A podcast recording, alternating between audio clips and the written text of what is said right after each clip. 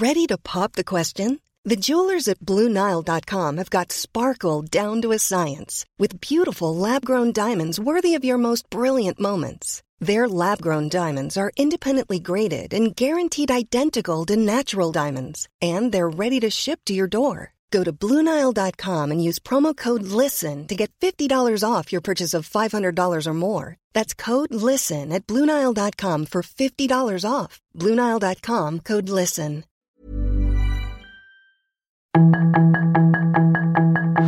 Tarde a tarde, lo que necesitas saber de forma ligera con un tono accesible. Solórzano, el referente informativo.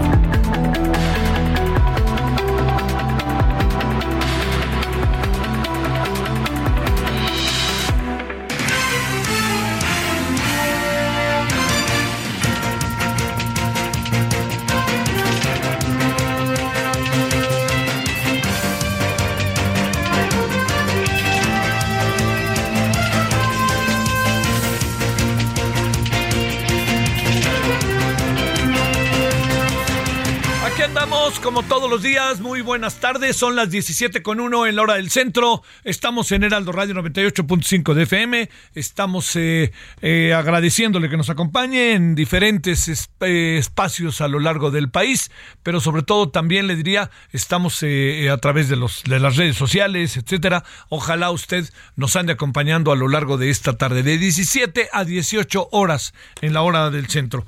Bueno, en nombre de su servidor, Javier Solórzano, pero sobre todo en nombre de todos quienes hacen posible la emisión, todos, todas, le agradecemos su compañía en esta tarde calurosa, ¿eh? aquí en la Ciudad de México. Hace calor, hace calor en la Ciudad de México. Pues bueno, es propio también de la época, es un poco el clima en general es el clima que te que, que por lo general trae la, la, Ciudad de México. Bueno, oiga, este, a ver, eh, diversos asuntos. Uno importante es que eh, yo, yo, ojalá, ojalá, ojalá, ojalá, el tema del colegio Williams pueda eh, entrar en un proceso real de solución. Eh, es decir, ya estamos ante muy lamentablemente política de hechos consumados.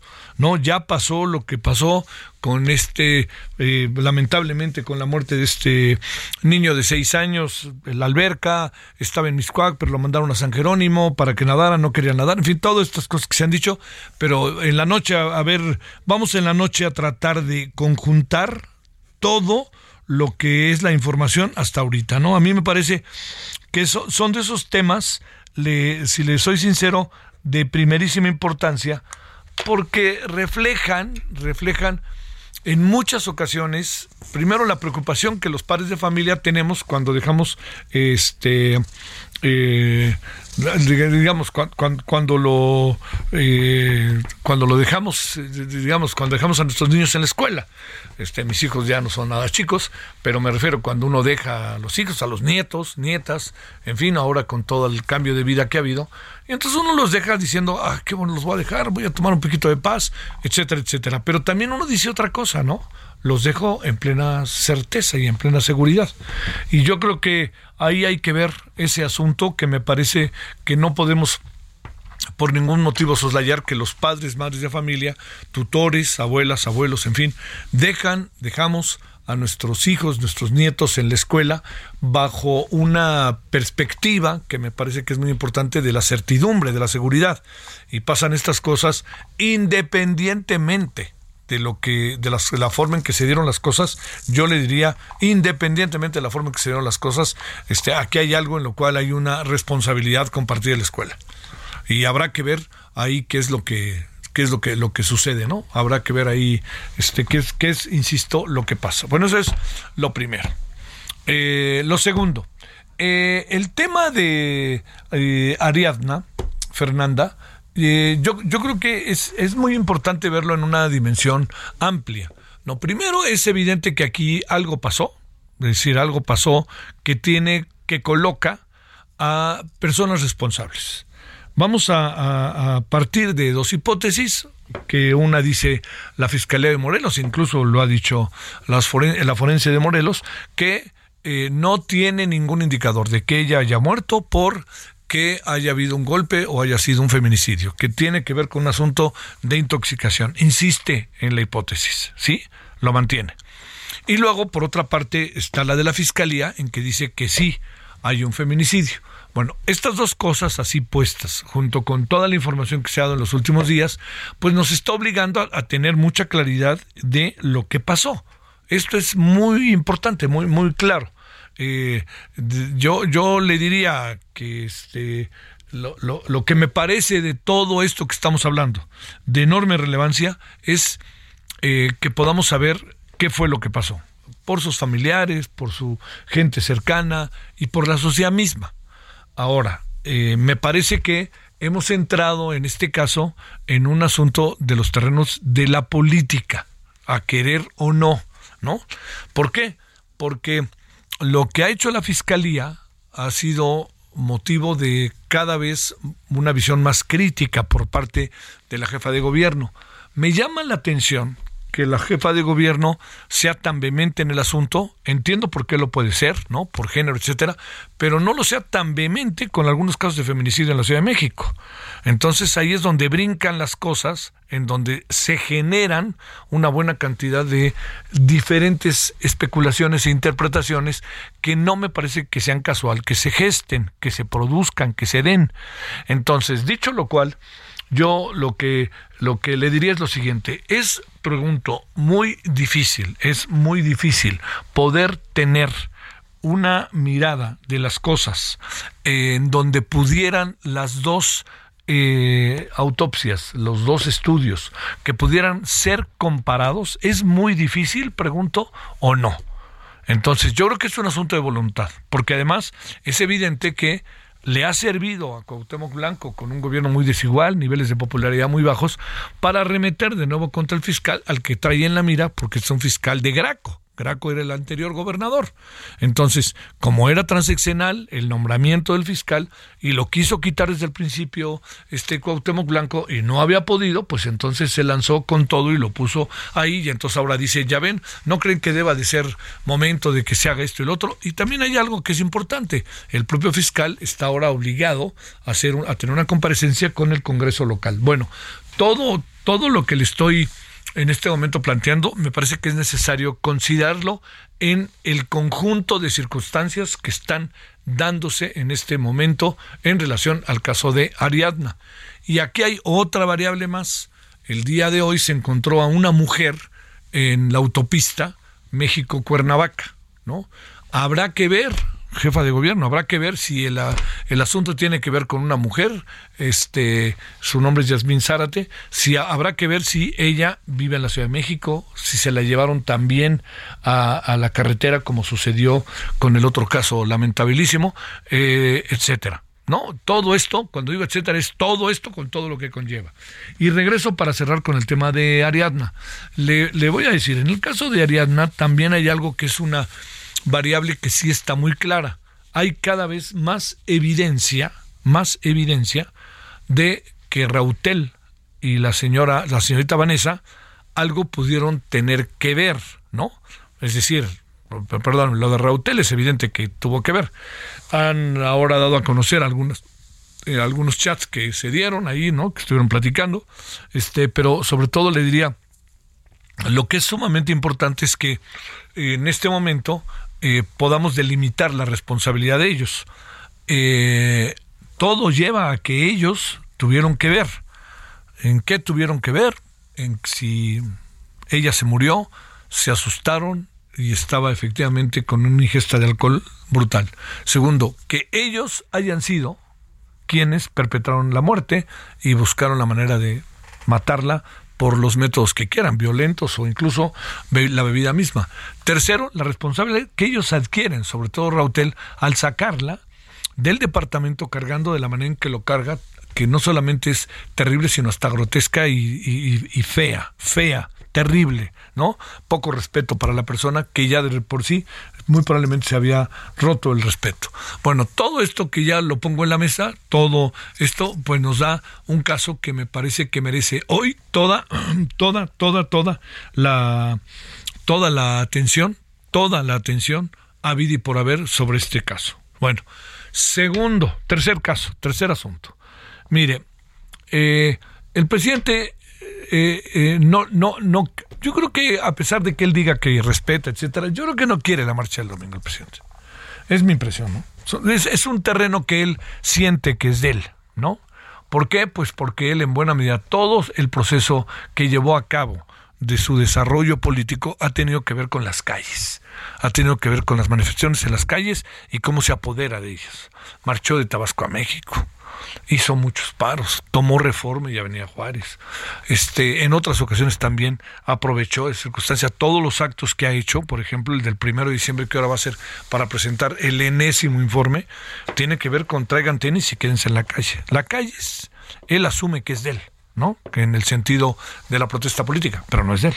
No es de él. Ahora sí que la calle es de quien, de quien protesta, ¿no? Entonces, que el domingo eh, se hayan planteado algunas cosas y que haya habido que trate de prevalecer la sensatez entre los que van a marchar, me parece algo muy importante. Ya no van a ir al Zócalo, van a ir de la avenida de, van a ir al Monumento a la Revolución, van a moverse en otro, no van hasta el Zócalo. Eh, segundo, han optado por colocar de hora un único orador a un personaje que merece respeto y que diga lo que diga el presidente merece respeto que se llama José Waldenberg, que fue el presidente del INE, eh, del IFE, en un momento de transición, como fue el momento en que ganó las elecciones eh, Vicente Fox. Entonces, creo que, digamos, si al presidente no le gusta que pase lo que está pasando y que se manifieste la manera en que se está manifestando este un grupo de ciudadanos no sabemos de qué tamaño es el asunto me parece que ese es problema de él. Los ciudadanos se tendrán que manifestar.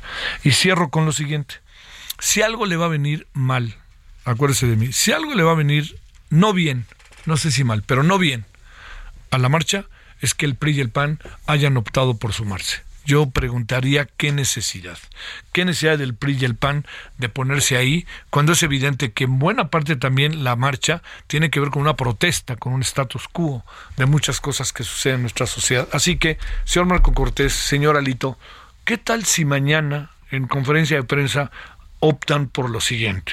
Yo hago una sugerencia.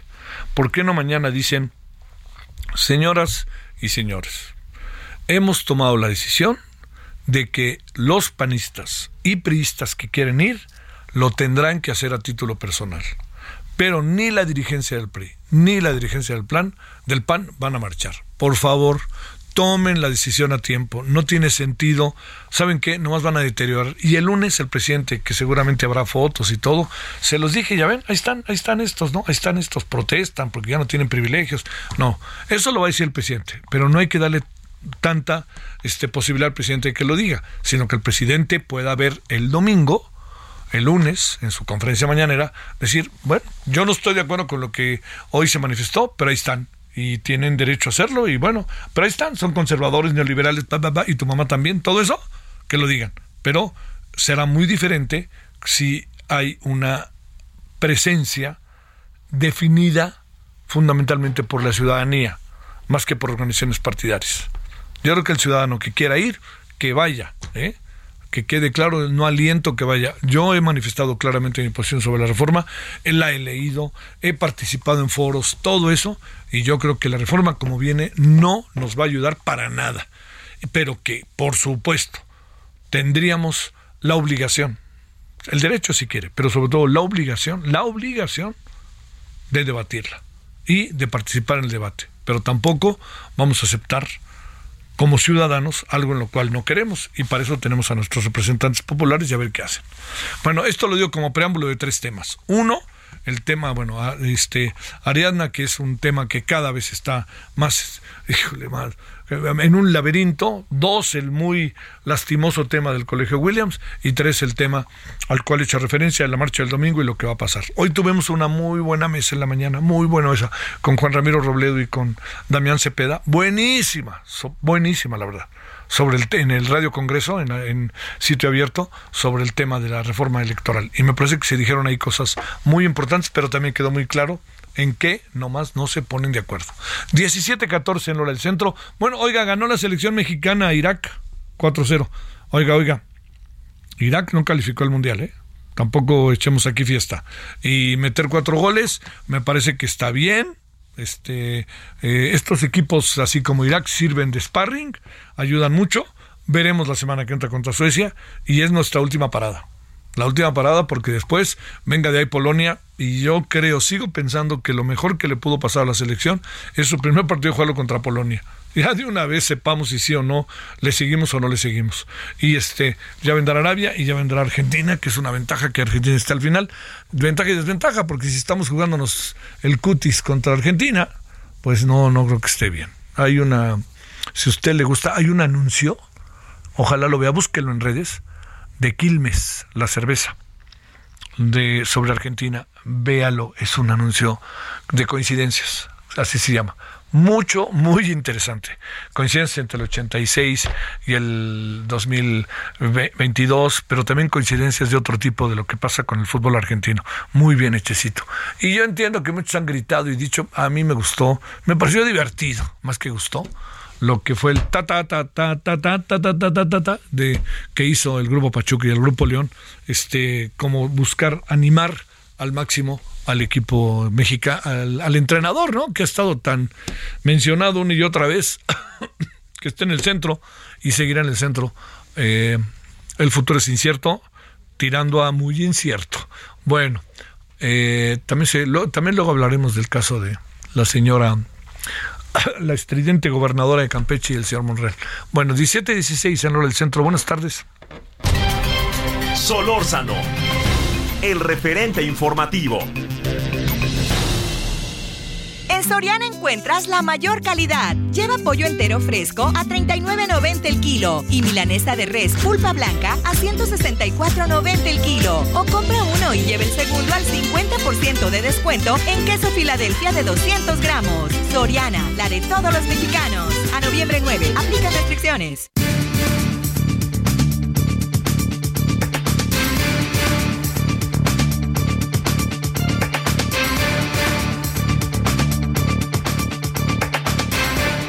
Bueno, le cuento que eh, hablemos de esto que era el tema ahí final de los muchos que tenemos esta tarde con el consultor y especialista en derecho electoral, Jorge Aljovín. Jorge, te agradezco que estés con nosotros. Cuéntanos cómo has estado. Muy bien, mi querido Javier, muy buenas tardes para ti y todo tu auditorio. A ver, empecemos, si te parece, con que eh, salió una encuesta de reforma que nos viene a confirmar muchas cosas en las cuales creo que hay consenso, ¿no? Pero bueno, ahí habrá que recibir, hay, eh, ve muy necesaria una reforma al INE del 30%, es mucho menos de lo que pensaba, le va muy bien al, al presidente del INE, por cierto, y al INE, en fin, ¿qué es lo que tenemos? Mira, me parece que esta reforma electoral, como tú ya lo has dicho en ocasiones anteriores, es la madre de todas las batallas. ¿Por qué? Porque justamente se nos está poniendo sobre la mesa el cambio de las reglas del juego democrático en, nuestro país. Por otro lado, el destino político, esto es, si la oposición va a ser capaz de hacer frente a esta ola rosa que se ha ido consolidando en América Latina. Y por otro lado, las relaciones de poder de la clase política en nuestro país. ¿Y a qué me refiero con esto? Hay dos polos equidistantes. Por un lado, algunos que creen que pueden cambiar las reglas del juego simplemente con encuestas, con descalificaciones al árbitro electoral. Y por otro lado, encontramos un polo donde se envuelve la bandera de la democracia simplemente para esconder los intereses de una cúpula que no le interesa más cosa que no perder su financiamiento público, no perder sus plurinominales de siempre. Y entonces, ¿qué hemos visto? Un vaciamiento del centro a partir de la pérdida de argumentos técnicos en esta reforma electoral. Entonces me parece muy importante el apunte que hacías al inicio del programa. ¿En qué sentido? Creo que cuando los partidos entran a este tipo de eh, marchas, de protestas, dejan de ser estas marchas eh, las poleas de transmisión de las demandas ciudadanas. ¿Por qué? Porque justamente se está escondiendo los intereses de un grupo que le interesa simplemente conservar estos privilegios y no buscar una reforma electoral de fondo. Eh, simplemente lo pongo sobre la mesa. También la oposición no canta bien las rancheras, sobre todo a partir de lo que comentabas de la mesa de la mañana de Juan Ramiro Robledo y de Damián Cepeda. Habrá que recordar que cuando Damián Cepeda estuvo a cargo de un partido político nacional, él mismo se autonombró como coordinador parlamentario. Entonces me parece que la democracia no está en el ADN de nuestra clase política en el país. ¿A esto con qué me refiero? Con independencia del domicilio ideológico que tú puedas compartir o no, me parece que todos están cortados con la misma tijera. Son beneficiarios del sistema democrático, pero cuando llegan al poder lo quieren cooptar. Esto que, que dices al fin y al cabo así es. A ver, ¿te dice algo nuevo la encuesta de Morena o no?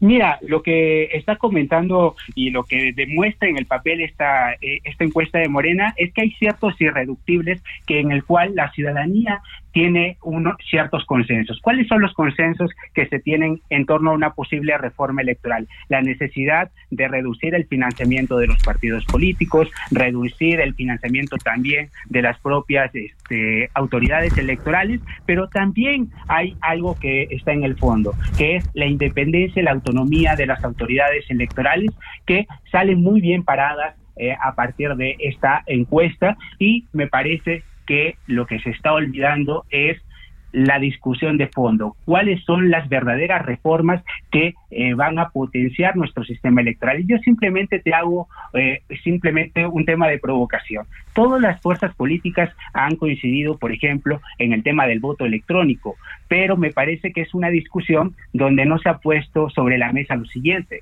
Vamos a optar por un sistema electrónico de voto electrónico centralizado o por un sistema de voto electrónico de algo que se llama blockchain. Eh, ¿Qué significa esto? Un sistema descentralizado. ¿Por qué? Porque corremos el riesgo que al estar centralizado, este fantasma del fraude electoral vuelva a estar sobre la mente de todos los mexicanos y mexicanas. Entonces son temas que se han ido discutiendo en otros tipos de democracia. Por ejemplo, en Estonia, habrá que decir que son democracias de gobiernos digitales, donde tienen una votación anticipada de seis días antes, donde pueden cambiar su, su voto hasta el día de la elección. Me parece que esos son los temas que tenemos que ir discutiendo. Y en los propios temas que nos importan y que son problemas domésticos de nuestra propia democracia, habrá que decir que nadie ha hablado de la inclusión de la causal de nulidad por ya no rebase de tope de gastos de campaña, sino por el financiamiento ilegal proveniente del narcotráfico. Me parece que son temas que se tienen que comenzar a discutir, también los temas de la propia eh, equidad y paridad, sobre todo a partir de la última resolución del, del propio Tribunal Electoral del Poder Judicial de la Federación, donde en Coahuila y el Estado de México nos hemos quedado en un limbo donde no sabemos si finalmente se cumplirá con el mandato del Instituto Nacional Electoral y sobre todo también con el mapa de violencia que tenemos en el país, donde candidatos y candidatas mueren eh, en cada uno de los procesos electorales. Me parece que no se está entrando a los temas de fondo y más bien lo que se está haciendo es levantar una cortina de humo donde justamente lo que está pretendiendo la oposición es esconder debajo de la alfombra los problemas que se han tenido desde antaño. ¿Cuáles son estos problemas? Los problemas de siempre, que se ha renunciado a una democracia, que se ha buscado cuotas en los propios órganos electorales y me parece que es ahí donde debemos apuntalar. Y solamente te doy un ejemplo muy claro. Si estamos tan convencidos del procedimiento en el cual elegimos a los consejeros electorales, creo que la respuesta no va por elegirlos democráticamente,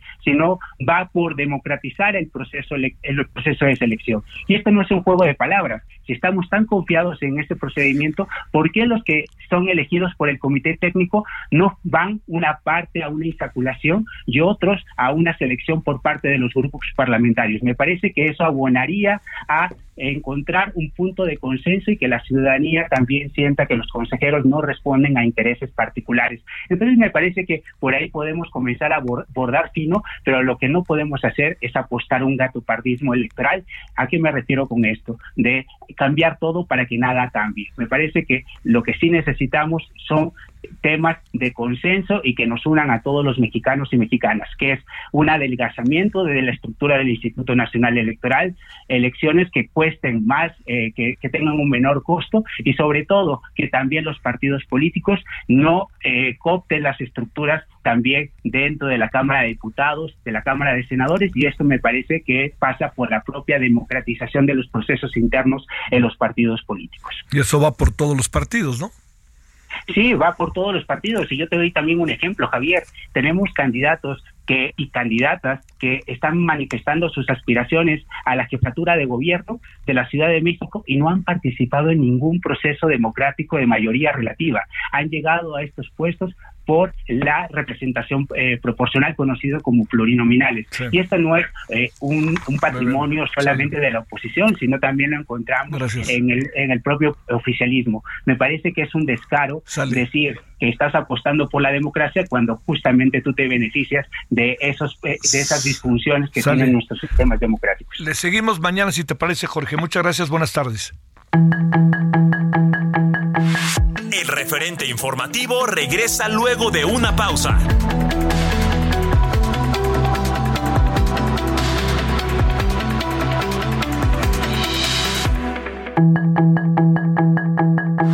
Estamos de regreso. I'm Sandra, and I'm just the professional your small business was looking for. But you didn't hire me because you didn't use LinkedIn jobs. LinkedIn has professionals you can't find anywhere else, including those who aren't actively looking for a new job but might be open to the perfect role, like me. In a given month, over 70% of LinkedIn users don't visit other leading job sites. So if you're not looking on LinkedIn, you'll miss out on great candidates like Sandra. Start hiring professionals like a professional. Post your free job on linkedin.com/people today. Con el referente informativo.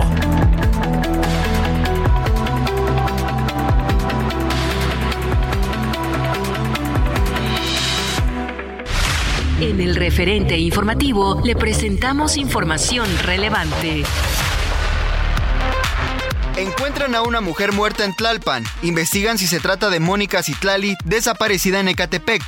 El Senado consuma la reforma para mantener al ejército en las calles hasta el 2028. El 62% de la población apoya la creación del Instituto Nacional de Elecciones y Consultas, según la empresa Parametría. Jorge Nuño fue designado nuevo secretario de Infraestructura, Comunicaciones y Transportes. Delincuentes armados incendian vehículos y tiendas en Guanajuato. Hay al menos 11 incidentes violentos confirmados. El Zócalo Capitalino sí estará abierto para la marcha a favor del INE el 13 de noviembre. San Cristóbal de las Casas, Chiapas, suspende las clases debido a la violencia. Alcalde suplente que sobrevivió al atentado en Totolapan Guerrero renunció a su cargo. Corea del Norte dispara un misil balístico al mar de Japón. La batalla entre la comida saludable y la chatarra. Oye, mi amiga, vente conmigo. Si tienes antojo, yo te voy a llenar. Claro que te llena. ¿Pero de qué? ¿Pura chatarra te vas a meter? Pero mira mis colores, estoy llena de sabores. ¡Qué cínico! Eres puro químico. Mejor una botana bien natural. Pura vitamina que te nutre de verdad. Dame un momento, mira quién llegó. Solo un instante y te lleno de sabor. Comida industrial con sabor artificial. Come de más y la pagarás. ¿Ya previste? ¡Ya hiciste! Gobierno de México.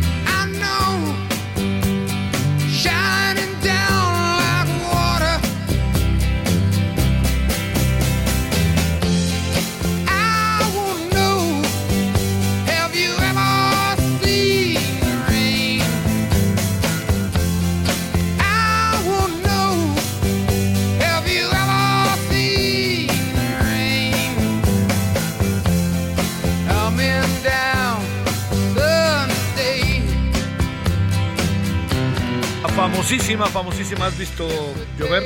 ¿Has visto la lluvia? Una gran canción de Creedence Clearwater Revival.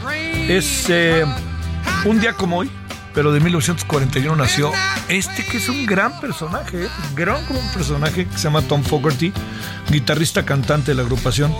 Tom murió en su casa de Arizona en 1990 a causa de fallos respiratorios. Pero esto que le estoy diciendo, este como para considerarlo un gran, gran, gran personaje Tom Fogerty, ¿eh? y trascendente, trascendió. Y esta es una canción ahí de los 70 que, que, que sí cruzó la vida de muchos y de muchas.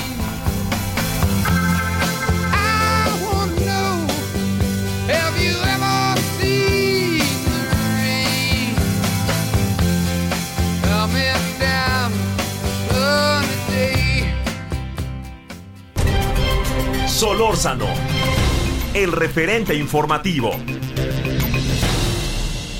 Lo mejor de México está en Soriana. Aprovecha que el aguacate está a solo 22.80 el kilo o lleva piña miel a solo 15.90 el kilo y papa blanca a 18.90 el kilo. Sí, papa blanca a solo 18.90 el kilo. Martes y miércoles del campo de Soriana. Solo 8 y 9 de noviembre. Aplican restricciones.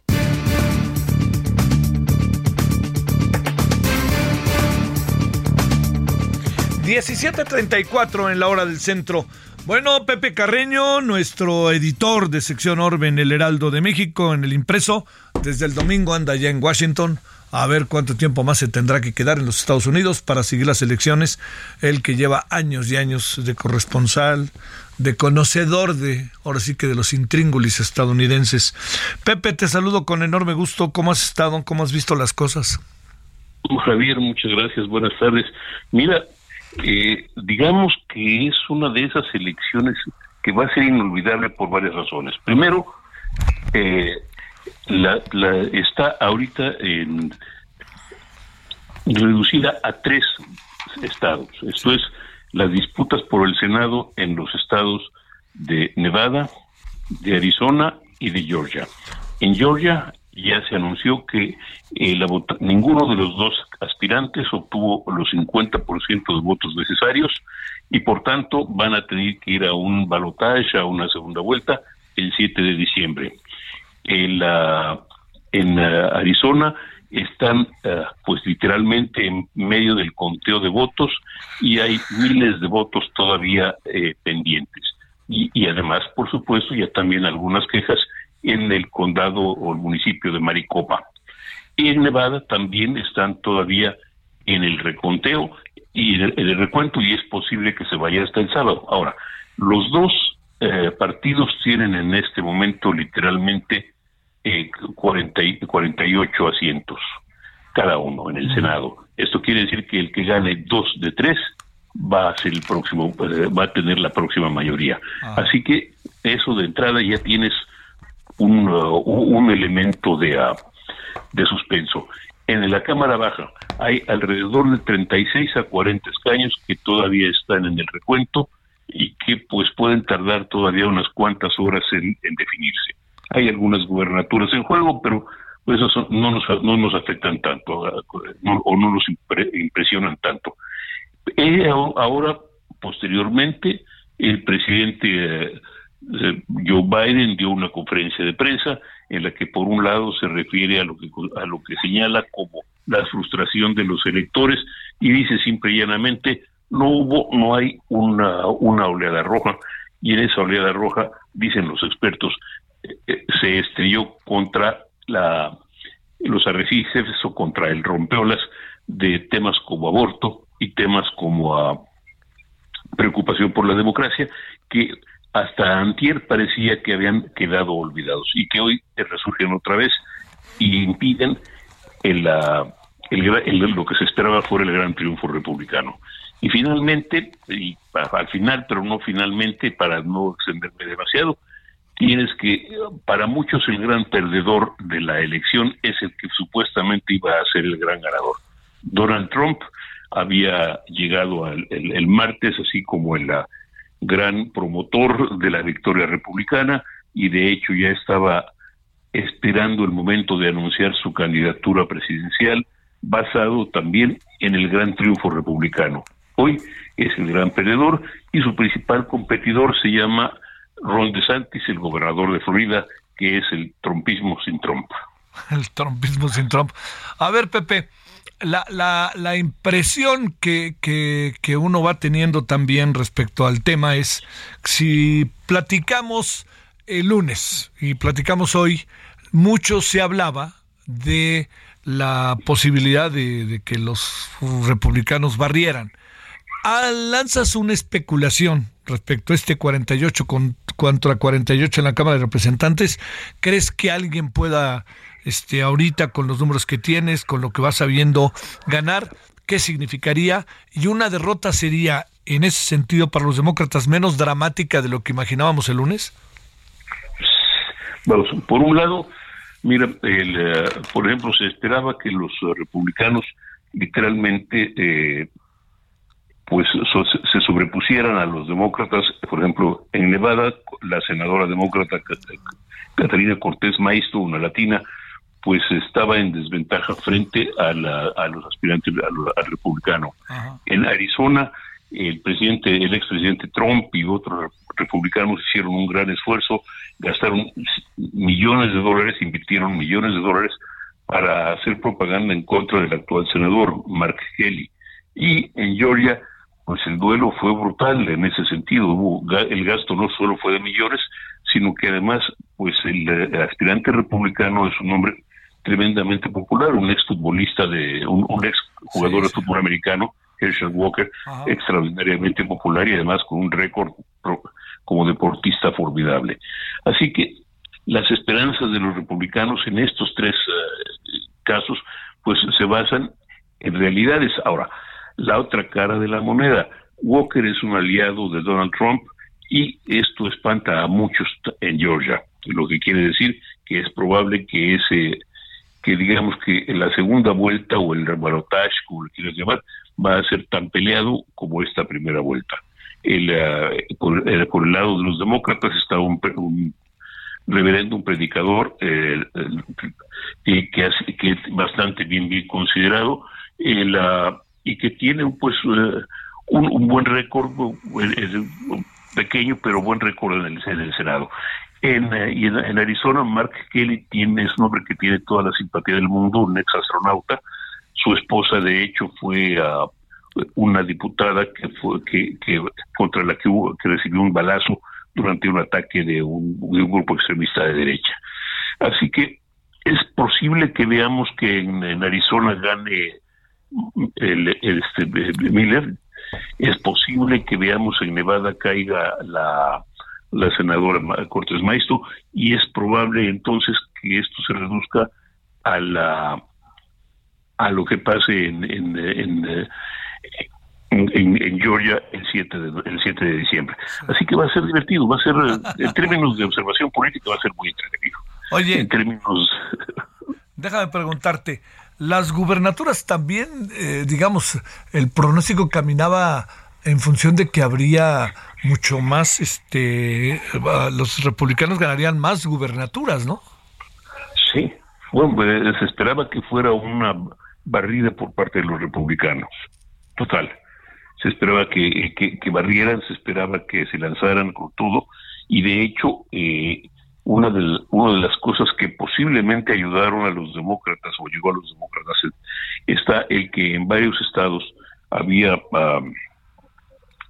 propuestas de propuestas de ley para eh, prohibir el aborto o para hacer el aborto mucho más ah, el acceso al aborto mucho más difícil de lo que ya resulta y propuestas que en torno al, matrimonio gay y todo este, este tipo de cosas que literalmente espantaron a los demócratas y, y de manera interesante los demócratas están también empezando a agregar que hubo una considerable participación de la generación Z, los nacidos en los noventas, y ellos creen que este grupo o los participantes de este grupo ah, votaron en favor de los demócratas y ayudaron a detener la oleada republicana. ¿Y eso tú lo crees o cómo lo ves, Pepe, conociendo allá adentro cómo se dan las cosas? Mira, es, eh, es probable, es probable y lo vamos a ver una vez que los días, una vez que se empiecen a, a decantar los números y a detallar este las encuestas. Sí pero por lo pronto no. Es difícil lanzar un pronóstico de cómo van a quedar en el 48-48, ¿verdad? De momento sí. El que gane dos de tres es el que va a ganar. Ahora sí que el que gane dos de tres. Eh, el ánimo de Biden se ve mucho mejor hoy que el de lunes, ¿no? Uf, ya anunció que probablemente para enero anuncie su candidatura presidencial. Sí, claro. Ahora sí que, oye, eh, ¿irá con la misma fórmula o la señora Kamala no resultó como esperábamos? Ah, esa es un buen, esa es una gran pregunta y creo que en este instante nadie tiene respuesta. Nadie tiene respuesta, claro, sí, lo entiendo más que bien. Bueno, Pepe, ¿qué esperar ahora? Pues esperar a lo que pase de aquí al sábado y luego hasta el 7 de diciembre, ¿no?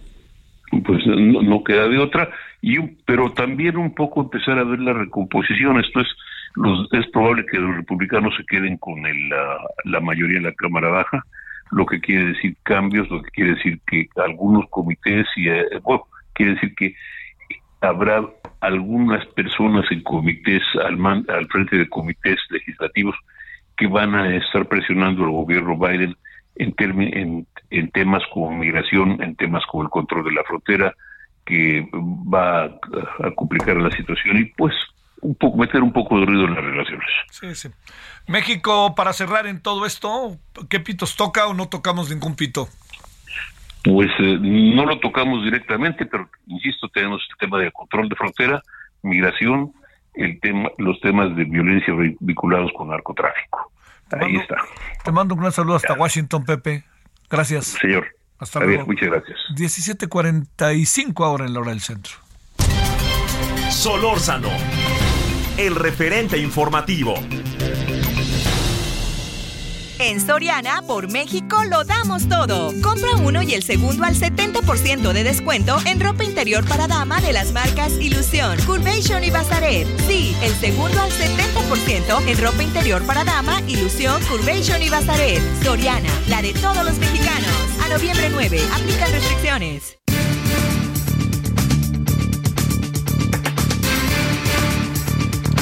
...17.45 entonces en la hora del centro...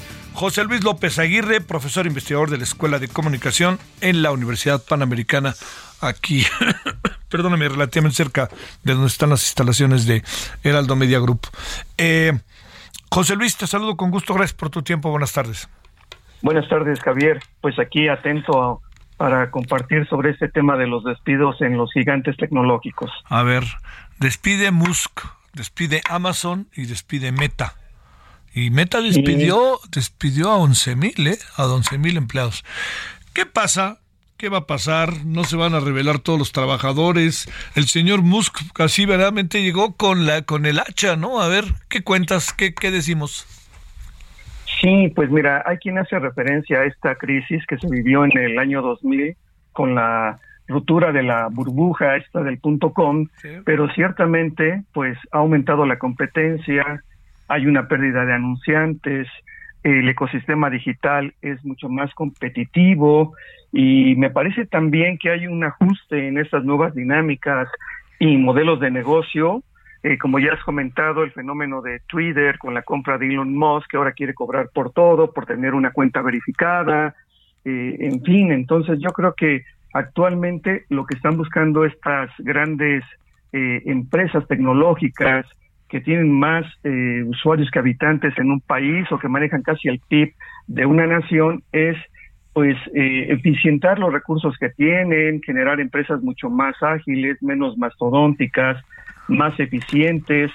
Y sobre todo me parece que la cuestión está en la renovación en estos despidos, buscando nuevos perfiles profesionales más relacionados con el tema de la explotación de los grandes datos, del fenómeno de la inteligencia artificial, del Internet de las Cosas que, bueno, pues ya llegó, del fenómeno del Bitcoin. Entonces, quizás el despido, por ejemplo, aquí en México de la plantilla completa de Twitter, pues tenga que ver con esa búsqueda de otros talentos profesionales que respondan, reitero, a estos nuevos modelos de negocio mucho más agresivos. Oye, a ver, José Luis, eh, ¿Qué, pasará primero con todos los despedidos en el mundo y además con el hacha que todavía no para de, golpear de parte del señor Musk? ¿Qué es lo que pasa con ellos? ¿Se logran acomodar? ¿No se logran acomodar? Porque presumo que en un porcentaje muy alto, pues es gente, en honor a la verdad, talentosa y muy buenos operadores, ¿no? Sí, fíjate que esa es una excelente pregunta porque hay quien está demandando, pero yo creo que, como bien señalas, es gente con mucho talento, con experiencia y que lo más seguro es que si no se logran acomodar con la emergencia de otras empresas que también están compitiendo en el mercado del capitalismo de estas grandes plataformas digitales, pues van a emprender, ¿no? Como ha sucedido en otras ocasiones, que eh, un brazo sale de Silicon Valley y crea otra apuesta tecnológica con base en la experiencia para competirle eh, a ese empleador que, que lo despidió, ¿no? Eh, aquí cabe señalar, y creo que es interesante la analogía, de este fenómeno recordarás de los grandes varones del acero, de los magnates ah. eh, estadounidenses, ¿no? Que a mediados de la mitad del siglo XIX pues eran hombres extraordinarios, pero también muy controvertidos que pues empujaron el comercio, eh, el acceso a las ciudades, al tránsito de las mercancías para crear una gran nación como es Estados Unidos y creo que ahora pues hay estos nuevos magnates, ¿no? No del acero, sino más bien de la minería de datos, donde extraen nuestros datos, los explotan, los venden y que también son muy controvertidos. Pienso, por ejemplo, que Elon Musk es el mejor representante de este capitalismo extremo. Oye, ¿y qué pasa con las otras empresas que también despiden? ¿Qué les pasa a esas empresas? ¿Realmente es un ajuste o es una este o es tratar de cerrar muchas áreas o es también a lo mejor, como hace rato lo decías claramente, José Luis, híjole, me parece terrible decirlo, pero es buscar nuevos talentos, ¿no? Sí, yo creo que eh, vivimos en un espacio de incertidumbre hay algunos estudiosos que dicen que estamos caminando de la economía de la atención a la economía de la confianza, pero desgraciadamente quizás vayamos a la economía del odio, del morbo, y entonces pues esto abre un abanico para iniciativas de generación de contenido, de interacción, donde pues hay estos jugadores que se atreven, que son muy disruptivos y que seguramente estarán enriqueciendo eh, el ecosistema eh, y que además ahora si son más pues eh, en el caso de la publicidad, como bien sabes, el pastel, la tajada de pastel cada vez va a ser mucho más pequeña, eh, en el entendido de que las audiencias también son muy veleidosas, brincan de una red a otra, de un sitio a otro, es muy difícil mantenerlas, y entonces pues es un gran reto, ¿no? El aprender a tomar decisiones prontas en este mundo tan cambiante y que un poco es de prueba y error, que a mí me parece que lo que está haciendo Elon Musk es estar lanzando ganchos para ver qué que qué conecta, qué no conecta, cómo se le critica y ahí ir sobre la marcha reconfigurando este modelo de negocio y creo que eh, no solo él, sino Zuckerberg y otros más están haciendo lo mismo, ¿no? Ajustando los modelos, tanteando a las audiencias, a los eh, empresarios, a los publicistas, para ver eh, cómo van configurando un modelo de negocio a nivel global. ¿Qué va a pasar aquí adentro en nuestro país? Pues eso va a ser interesante. Fíjate que aquí hay muy buenos programadores, gente muy entusiasta y emprendedora digital, que yo creo que la experiencia es pues aprender de estos grandes monstruos que por querer ser tan ambiciosos, la verdad lo digo sinceramente, pues ahora están reestructurando esas ambiciones, ¿no? Tratándolas de adecuar a un mundo donde vivimos una recesión macroeconómica, donde se pensaba que el aceleramiento digital tras la pandemia iba a, pues, a proponer horizontes muy apetecibles para ellos, pero yo creo que se están dando cuenta que eso no es así y entonces nuestros pequeños emprendedores digitales yo creo que tendrán que apostar más por audiencias de nicho, eh, contenidos escasos y originales, pensando en crear comunidades y no tanto esa idea de los grandes datos eh, con eh, eh, apuestas eh, económicas mucho más cercanas, pero también hay que decirlo responsables, sustentables, que creo que eso no se, se habla poco sobre esas empresas, ¿no? Oye, este, eh, pues algo así también pasa con los medios, ¿no, José Luis?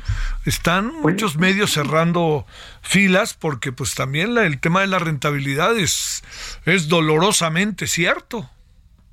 Sí, sí tienes mucha razón. El modelo de negocio yo creo que ese es el gran dolor de cabeza de los editores ahora que pues la información al parecer entre comillas se ha convertido en un commodity, nadie quiere pagar por ella, piensan que todo es gratuito y obviamente las empresas periodísticas pues tienen equipos que hay que operar, que hay que sustentar económicamente, ¿no?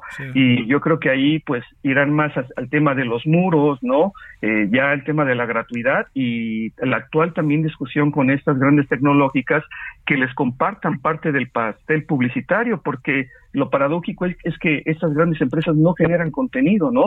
alimentan las interacciones, pero los que generan contenido son los medios, los cuales reciben muy poco o nada por esos medios que se comparten y que pasan de una red a otra. Entonces, bueno, la publicidad ya no está, los escritores están yendo, este, y ahí hay que ser como muy innovadores, ¿no? Con el tema, por ejemplo, del crowdfunding, donde se le pide a la audiencia que aporte para el desarrollo, por ejemplo, y un trabajo de investigación, porque al final de cuentas, pues, el medio tiene que vivir de algo, los periodistas también, el uso de sus recursos, ¿no? Claro. Oye, para cerrar muy en breve, ¿Qué piensas de los 8 dólares de Musk? Yo creo que, eh, te digo, es, una especie de gancho. Al final me parece que sí va a cobrar y esos 8 dólares se van a tener que ajustar dependiendo de cada país, pero la idea ya la tiene, no creo que se le vaya a quitar y de que va a cobrar por las cuentas verificadas, yo creo que va con, con todo, ¿eh? O sea, de que va a pasar, va a pasar, pero según el sapo es la pedrada, ¿no? Exactamente, Javier, lo has dicho correctamente. Bueno, oye José Luis, gracias, José Luis López Aguirre, que estuviste con nosotros. Muy buenas tardes. Buenas tardes, Javier, un gusto y un saludo a todo tu auditorio. Gracias. Oiga, nos vamos, pero regresamos a las 21 horas en hora del centro. Tenemos cosas, en verdad que se lo digo, muy interesantes. Mire, tenemos, en la noche tenemos el tema de, eh, de, de Ariadna, tenemos el tema de la marcha, tenemos las elecciones en Estados Unidos, la máxima actualización, entre otras muchas cosas. Ojalá nos acompañe, 21 horas hora del centro, Heraldo Televisión, referente televisión. Hay tarde, ahí nos vemos en la noche. Adiós. Hasta aquí Solórzano, el referente informativo.